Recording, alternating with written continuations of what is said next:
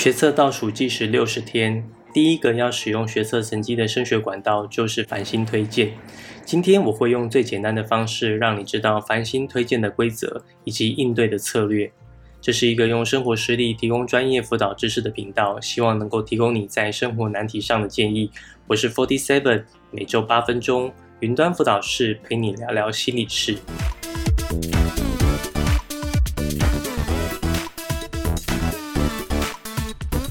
我先直接说结论。关于繁星推荐，你要了解的只有四点：一、填一个志愿；二、交两百块；三、填其他志愿；四、等放榜。我讲完了，拜。你不要以为我在开玩笑。对于家长考生来说，只要让自己的成绩维持在前百分之五十，之后的学校都会帮你处理好。你只要完成上述四个步骤，就可以参与繁星推荐了。那如果你想知道其中的规则，以及如何让自己站在有利的繁星推荐顺位，你就要花点时间把这支影片看完。繁星推荐的资格限制：一、应届生；二、非转学生；三、在校前百分之五十。只要符合上述三个条件，就可以参加当年度的繁星推荐。繁星推荐的规则，我们要从三个角度来看：一、学生端；二、高中端；三、大学端。从学生端来看，每个学生最后仅能填一个志愿，来成为特定大学的校内代表。从高中端的角度来看，繁星推荐的顺位是看大学学群，而不是看科系。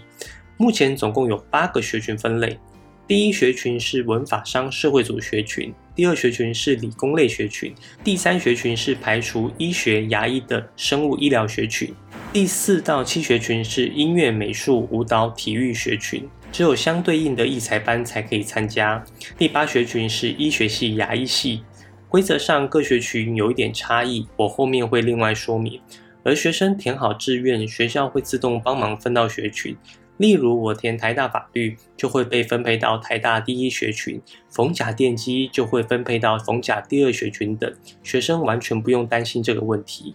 高中端繁星推荐有名额限制，单一大学单一学群只能推荐两个名额。那如果今天有两个以上的同学想推台大第一学群怎么办？这时候就看各自高中怎么推派出比较有利的学生。一般来说是比在校成绩百分比。举例来说，甲、乙、丙三人都要推台大第一学群，丙就因此落选。接着他就去竞争台大第二学群，换戊生落选。戊生只想念电机系，所以就改去清大第二学群，以此类推。这里有点像是学生要参加校队，篮球队只有两个名额，排球队也只有两个。我篮球队挤不进去，那就改去排球队，一路跟自己的同学比下去。同一间大学的推荐名单还要排顺位。一到三学群一起排出一到六名，四五六七八学群各自排出一二名。这个部分是之后大学端要用的。确认自己成为某大学的代表后，就可以开始填自己所属的大学学群的其他科系了。这是什么意思？当你成为清大第二学群的代表，清大第二学群的其他科系都可以成为你的志愿，志愿数不限，都可以填进去。到目前为止，听得懂吗？听不懂没关系，你就填好自己喜欢的志愿，学校都会帮你处理好。最后一个是大学端的角度，繁星总共有两轮分发，第一轮分发有一个限制，就是单一大学对单一高中只能收一名，所以高中端要把推荐出去的六个学生排序，排名第一名的同学优先出去跟其他学校比，一旦他填的那一排志愿中有一个录取了。第二到六名的同学在第一轮分发就没机会了。那什么时候会有第二轮分发？那就是有缺额的情况下。假设 A 大学所有科系的繁星总名额有五十个，但是今天只来四十个高中，那这样就会缺十个。这十个就会用第二轮分发来找学生。第二轮分发就看谁优秀谁就录取，就没有单一高中只能收一名的限制了。说到这里，可能就会有同学想到。那我如果是高中推荐顺序第二名以后就没机会了。准确一点来说是机会小很多，因为第一名同学会优先出去跟其他人比，除非他填的志愿都没录取，就会派第二名出去比。也许你会想，第一名都没上了，我第二名怎么可能会上？其实是有可能的，因为他不一定把全部志愿都填进去。如果他只填了一个志愿，那个志愿只录取了五个学生。结果总共来了二十个高中，他输给了其他学校的同学，他也没填其他志愿就宣告落榜，那就换第二名出去。结果第二名同学喜欢的志愿名额有十个，却只来了八个学校，那就顺利上榜了。这就像私榜那样的概念，只是你不用去现场，一切都是电脑作业。繁星最容易搞混的就是这三个不同角度的切入点：学生是科系志愿为单位，高中是学群为单位，大学是学校为单位。还是听不懂吗？没关系，电脑都会帮你处理好。你只要填一个志愿，交两百块，再填其他志愿等放榜。那些规则其实对你影响没那么大。那些说要懂规则才能制定策略的补习班，都是在吓唬你的。真正应对繁星策略的只有两个：一、提升自己的在校成绩；二、找到真正喜欢的科系。提升成绩这块，我想不用多解释。在校成绩越好，你就越有机会让自己的推荐顺序往前。高中就好好用功就对了。第二点就很重要了，不是那种说要读自己喜欢的科系，不然就会后悔一辈子的那种劝世说法，而是有一条规则你一定要记住：凡新录取者，不管你要不要就读，都不能参加个人申请。凡新录取者，不管你要不要就读，都不能参加个人申请。凡新录取者，不管你要不要就读，都不能参加个人申请，很重要，所以要讲三次。刚刚整段影片你都可以忘记，只有这一点一定要记住。也因为这条规则，我强烈建议繁星志愿一定要是自己最喜欢的科系。如果一旦不小心录取自己没那么喜欢的科系，要么你就去读。要么放弃繁星录取资格，去七月分科测验。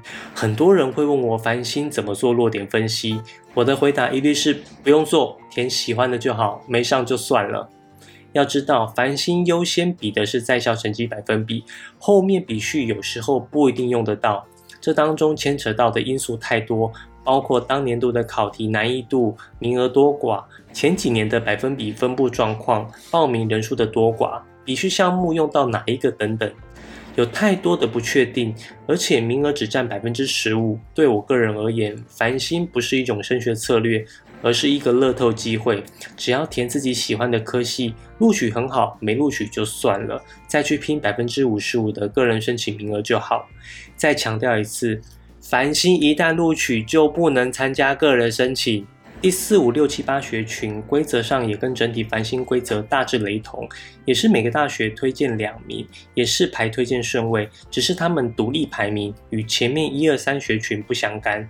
唯一不同的是第八学群需要面试，面试时间有可能会跟个人申请面试重叠，所以第八学群的学生又可以通过繁星第一阶段，又可以参加个人申请。因此会出现一种情况：假设甲同学繁星通过长庚医学系。又参加且通过台大医学系、台大电机系、台大法律系、阳明医学系个人申请，面试当天如有神助，全部都正取。但是最后贾同学没得选择，他只能去长庚医学系就读，不然就要去分科测验了。这也回到我前面一再强调，只要繁星录取就不能再参加个人申请是一样的意思，只是第八学群时程比较长，会跟个人申请时间重叠而已。最后还是以繁星录取为优先，个人申请的证取全部得作废。因此，不管你是第几学群，繁星一定要是自己最喜欢的科系。繁星是否公平，一直是被拿来讨论的议题。一百一十年最受关注的繁星推荐升学新闻，就是四十二级分繁星上台大。我认为繁星是让教育资源不足的学生有更多机会上适合的大学管道，在缩短城乡差距这件事上有实质上的成果。有非常多的研究显示，家庭社经地位与学业成绩呈高度正相关。为了弱化这样的差异，繁星推荐所采取的方式就是看重学。学生的在校排名，举例来说，都会区名校的前百分之十同学与偏远山区的前百分之一同学，从学业实力上来说，都会区同学很可能优于偏远山区同学。如果这两者要竞争繁星推荐的一个名额，制度上就会由偏远山区同学胜出，因为百分之一比百分之十还要好。这样的方式就会稀释掉教育资源的差距。脑筋动得比较快的人就会想。那我去偏乡就读比较有利繁星，我奉劝你不要，因为教育资源的差异，你的基本学历真的很可能受影响。你看看四十二级分上台大的同学，他上台大森林系，这是你想念的科系吗？如果你喜欢这类科系，那就没问题。如果不是呢？繁星推荐真的可以让偏乡地区的学生有更多机会录取顶尖大学，但未必是热门科系。许多大学做了数据追踪，同一科系内表现最好的是繁星，其次是个人申请，表现最差的是考试分发。会出现这样的情况，就是对科系的了解与动机所产生。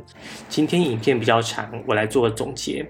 关于繁星推荐，你要了解的只有四点：填一个志愿交两百块，填其他志愿等放榜。适合繁星的学生与策略：一在校成绩前百分之五十。二有明确目标消息与强烈动机者。如果你有什么升学相关的问题，或者希望我做什么升学主题的影片，可以在下方留言，我会一一回复你。云端辅导室陪伴你生活大小事，我们下周见。